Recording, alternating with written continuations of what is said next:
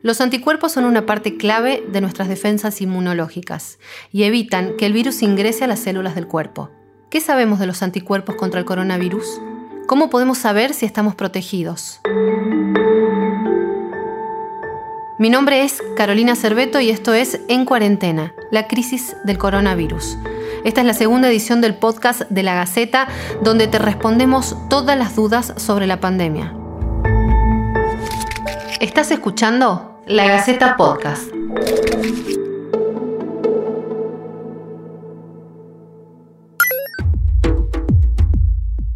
En marzo del año pasado se detectó el primer caso de COVID-19 en Argentina. Desde ese entonces se contagiaron 2.041.000 personas y fallecieron más de 56.000. Sin embargo, casi el 89% de los contagiados se recuperó. ¿Significa entonces que están inmunizados?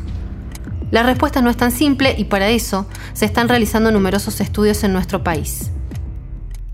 Con la pandemia, al igual que muchos laboratorios en el mundo, tuvimos que eh, pensar en reconvertirnos y poner todo nuestro know-how y nuestro equipamiento al servicio de las necesidades concretas del sistema de salud.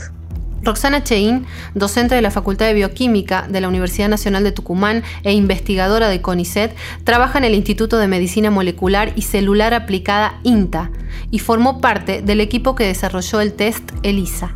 Así fue como estudiamos a más de mil eh, pacientes convalecientes, pudimos eh, preparar un muy buen trabajo científico que enviamos a publicar, en el cual demostramos que los títulos recomendados por la FDA para la donación de plasma estaban en uno de cada cinco eh, pacientes que habían tenido coronavirus en Tucumán. Mónica Túa, bioquímica y docente de la Facultad de Medicina de la Universidad Nacional de Tucumán, se encuentra realizando un estudio de investigación científica para la detección de anticuerpos IgG anti-COVID-19 en personas residentes en Tucumán y que se desempeñaron en servicios esenciales durante la pandemia. Hablamos con las investigadoras para despejar todas nuestras dudas sobre los anticuerpos, las vacunas y la enfermedad transmitida por el coronavirus. Detectarlo, los anticuerpos IgG anti-COVID puede servir para evaluar la evolución de la pandemia de COVID en la población. Puede servir para evaluar la extensión de la pandemia en la, población como eh, dado que permiten detectar casos asintomáticos que han pasado desapercibidos. También se pueden identificar momentos de la pandemia donde hubo un aumento de casos estos datos pueden contribuir al control de la circulación del virus en nuestra población. Generalmente los anticuerpos comienzan a detectarse a partir de los 7 días del comienzo de los síntomas. Persisten por un tiempo, incluso cuando ya la persona se ha curado. ¿Cómo se leen los resultados? A más anticuerpos, más protección? No hay ninguna forma de cuantificar la respuesta eh, de un individuo ante la vacuna o ante la infección viral con una unidad de medida. ¿Por qué?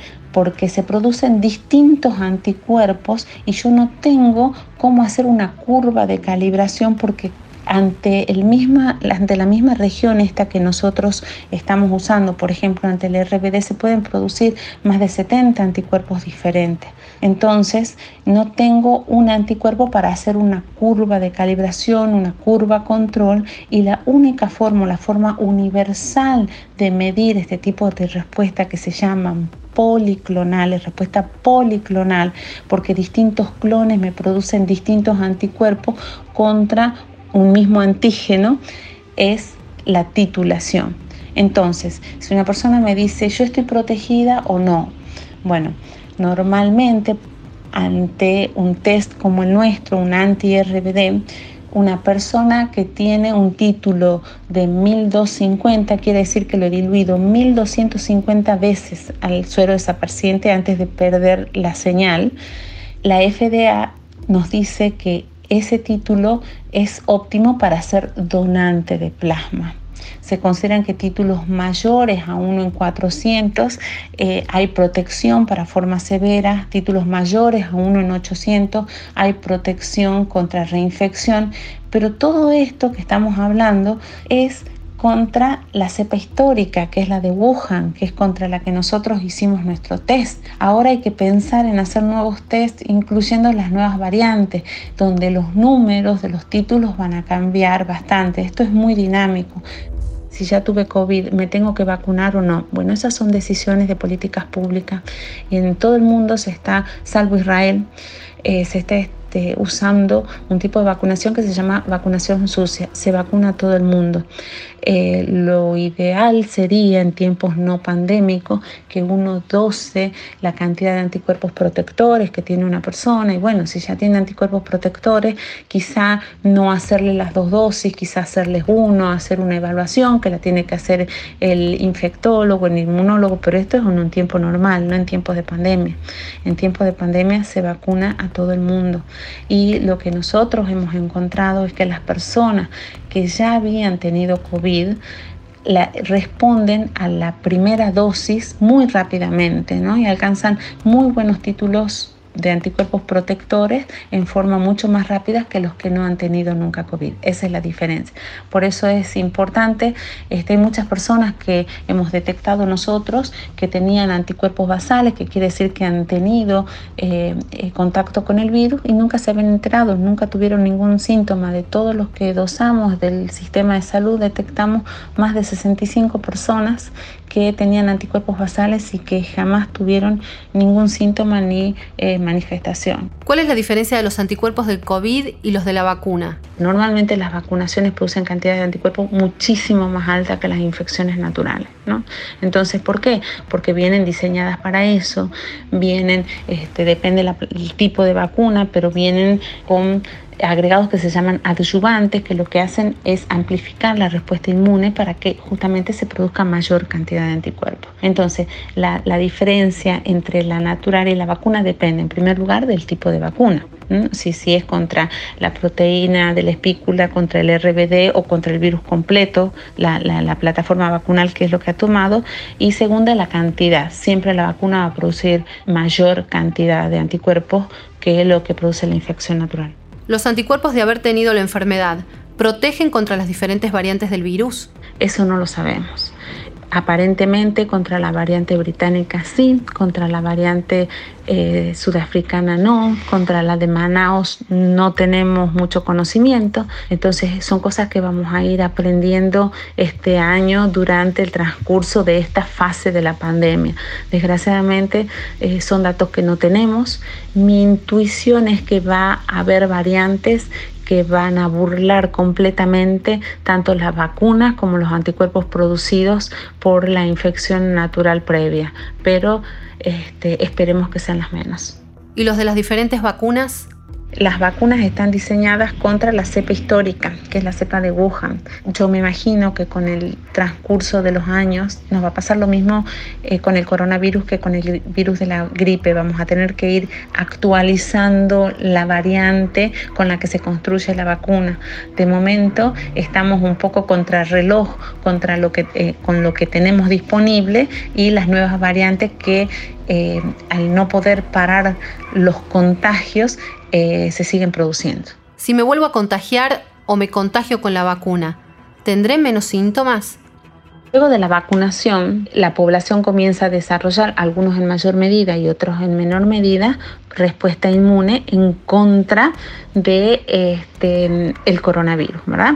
Va a haber una respuesta inmune eh, que tiene que ver con la formación de anticuerpos y va a haber otra respuesta inmune que tiene que ver con la actividad celular. Eh, esta respuesta inmune, cuando bajan los anticuerpos, después que pasan unos meses y los anticuerpos comienzan a bajar en, en la sangre, no es que la hayamos perdido, queda la memoria de cómo hacer estos anticuerpos guardados en diferentes lugares de nuestro organismo. O sea que aunque bajen los anticuerpos, los anticuerpos tienen lo que se llama una cinética, comienzan lentamente a subir, llegan a un pico y después bajan. Cada tipo de anticuerpos tiene una cinética diferente, algunos demoran en bajar más tiempo que otros, y, este, pero no quiere decir que se pierda. El, el, sistema inmune queda con lo que se llama memoria inmunológica y rápidamente podemos volver eh, a hacer anticuerpos. Ahora, si cuando yo estoy vacunado y soy capaz de eh, producir estos anticuerpos, ¿qué va a pasar si yo me enfrento nuevamente contra el coronavirus? Bueno, estos anticuerpos y la respuesta también celular van a actuar y eh, lo que se pretende es que no se hagan las formas severas, ¿verdad? O sea, que eh, las formas severas queden reducidas al mínimo y que el nivel de contagio, lo ideal es que el nivel de contagio baje lo suficiente como para cortar la transmisión de, eh, del virus. la donación de plasma es muy importante en todo el mundo. se está utilizando, tiene indicaciones precisas, tiene momentos de la patología en la que se debe administrar y tiene títulos de anticuerpos que son los, los, que se pueden administrar.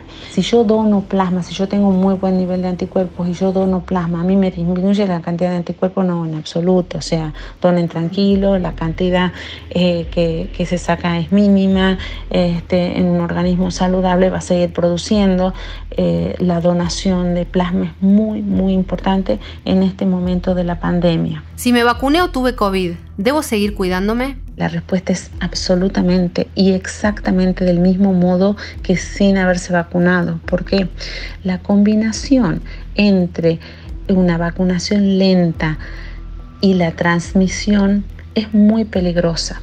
Tenemos que cortar la transmisión. La vacunación sola no sirve, tiene que ser vacunación y cuidado. Tenemos que cortar la transmisión. ¿Por qué? Porque las nuevas variantes aparecen cuanto más se transmite el, virus, más posibilidad de generar nuevas variantes. Si yo le pongo al virus una presión, por ejemplo, la vacuna, eh, el virus va a empezar, no es que el virus sea inteligente, sino que las nuevas van a aparecer nuevas mutaciones y si justamente por una cuestión estadística aparece una mutación que es capaz de evadir a la vacuna, estamos en problemas. Es importante destacar que no existe a la fecha información suficiente para asumir que los individuos con serología reactiva, o sea que dé positivo el test, presenten inmunidad duradera contra el SARS-CoV-2.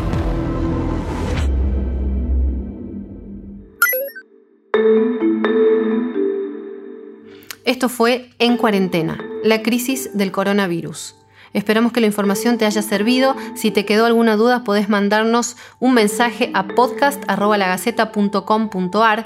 Vamos a estar brindando información chequeada permanentemente. Y por favor, no te olvides de seguir todos los protocolos recomendados por las autoridades de salud al salir de tu casa. Colabora y nos cuidemos entre todos. Esto fue La Gaceta Podcast.